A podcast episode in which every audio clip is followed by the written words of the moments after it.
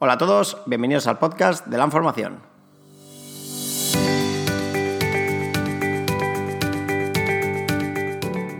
Soy Rafael Lenís y hoy vamos a explicaros un poquito cuáles son los primeros pasos que debe dar un buen opositor y saber elegir entre concurso oposición y oposición libre.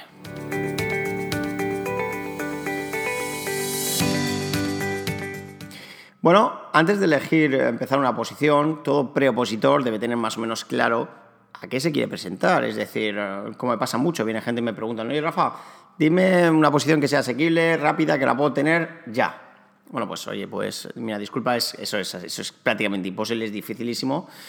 Entonces, a mí siempre me gusta aclarar en primer lugar tipos de oposiciones. Y vamos a hablar de dos. Vamos a centrarnos en el concurso oposición y vamos a centrarnos en la oposición libre.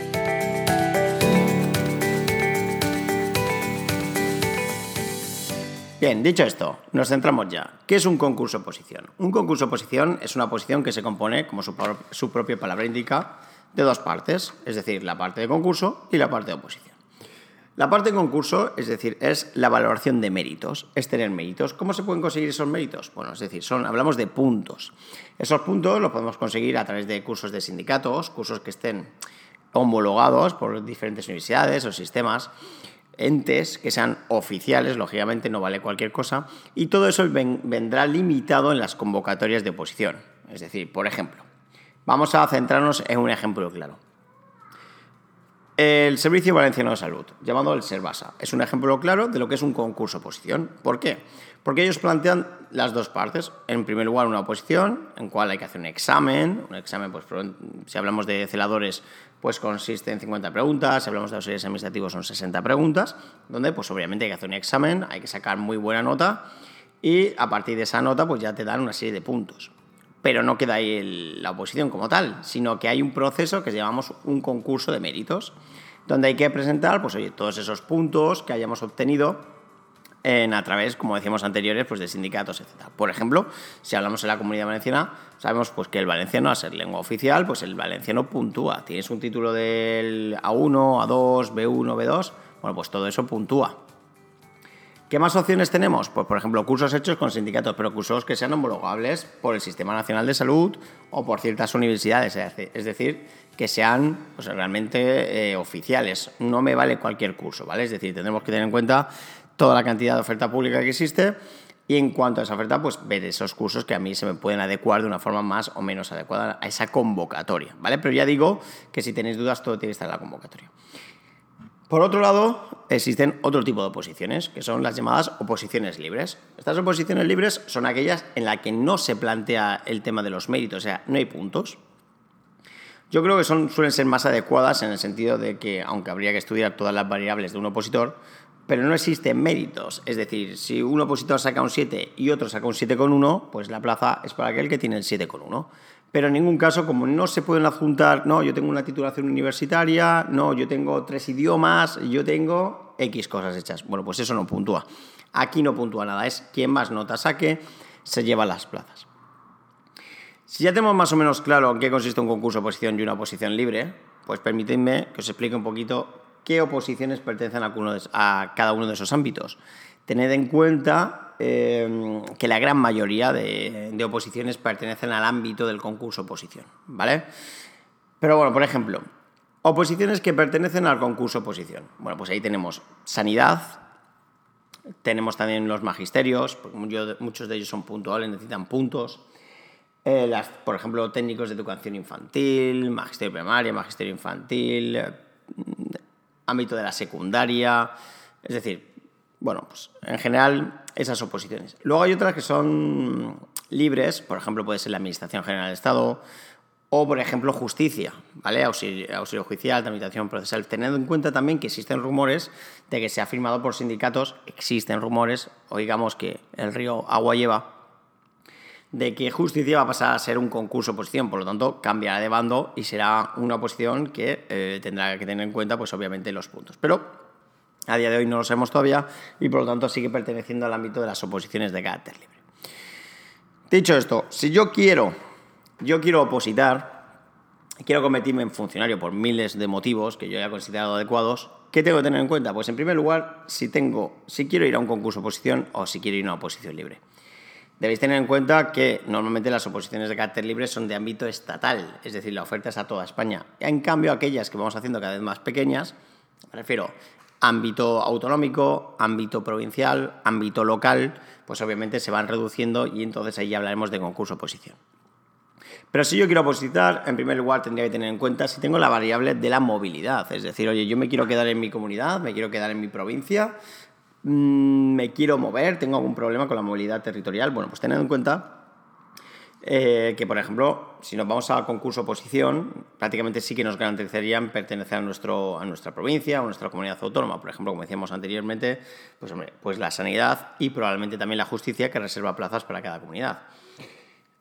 O digo, bueno, yo quiero tener una una amplitud más grande, es decir, a mí yo no tengo problema en cuanto a la movilidad geográfica, pues por lo tanto podría optar por un tema de Administración General del Estado.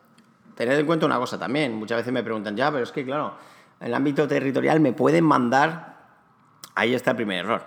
Aquí no se manda a nadie prácticamente a ningún sitio. Por ejemplo, si hablamos de la Administración General del Estado, la Administración General del Estado es una posición en la que tú eliges qué destino quieres, pero obviamente se elige en función de la nota que obtengas.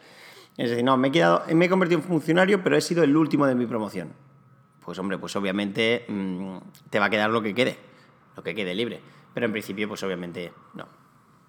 Resumiendo, en primer lugar, aquella persona que quiera positar debe tener muy en cuenta si prefiere un concurso oposición o una posición libre, teniendo en cuenta que el concurso oposición pues prácticamente nos deja en ámbito autonómico, provincial o local y el ámbito, las oposiciones libres pues prácticamente ya son para ámbitos estatales, ¿vale? Pero tengo más opciones.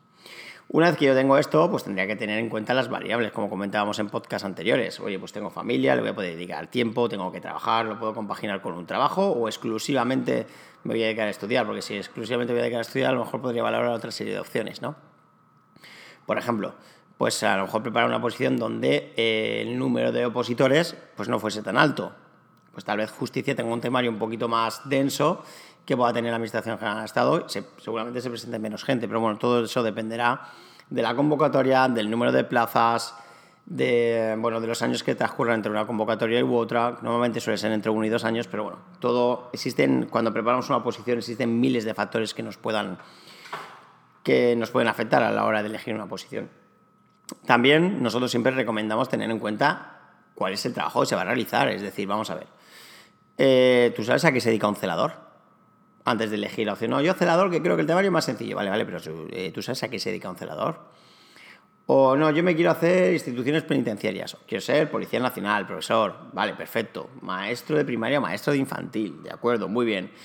Eh, o no, me quiero dedicar al auxiliar administrativo. O soy auxiliar de enfermería. Perfecto. Bueno, pues una cosa de las que tenemos que tener en cuenta siempre es qué funciones vamos a realizar después. Porque joder, si nos preparamos una oposición, pues obviamente es para aprobar, es para convertirnos en funcionarios públicos. Bueno, pues oye, vamos a tener en cuenta a quién me voy a dedicar después. Es decir, no es solo meter la cabeza, es meto la cabeza y tengo que estar pendiente de ver o de saber a quién me voy a dedicar, ¿no?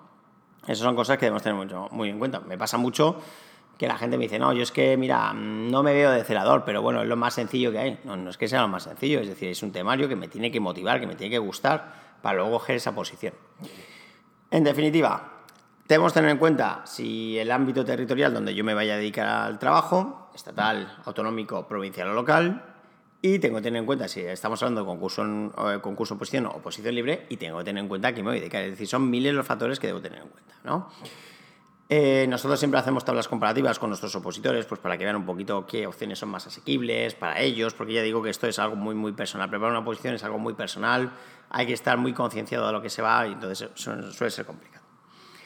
Y luego, si hacemos referencia a unos primeros pasos del opositor, una vez que este opositor ha elegido ya la posición, pues tiene que tener muy claro que esto va a ser una tarea ardua, que va a ser un camino largo.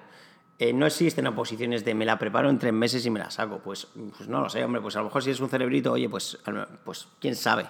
Pero mm, mi experiencia de años me demuestra que esto es un periodo relativamente de medio largo plazo. Estamos hablando de entre 12 15, entre 12 y 18 meses lo que se tarda en, sacar una posición.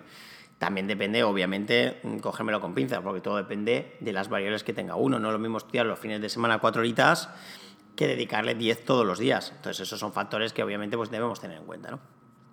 Pero un primer paso a la hora de elegir eso es saber exactamente Decir, bueno, me voy a estructurar, me voy a planificar y bueno, vamos a ver cómo, cómo empezamos a trabajar. De todas maneras, para no alargarnos más, dejar este tema para el siguiente podcast, donde explicaré brevemente cómo, cuáles son esos primeros pasos que debe dar todo opositor para comenzar a preparar con garantías una oposición. Dicho esto, espero que nos escuchemos en los próximos podcasts de la información.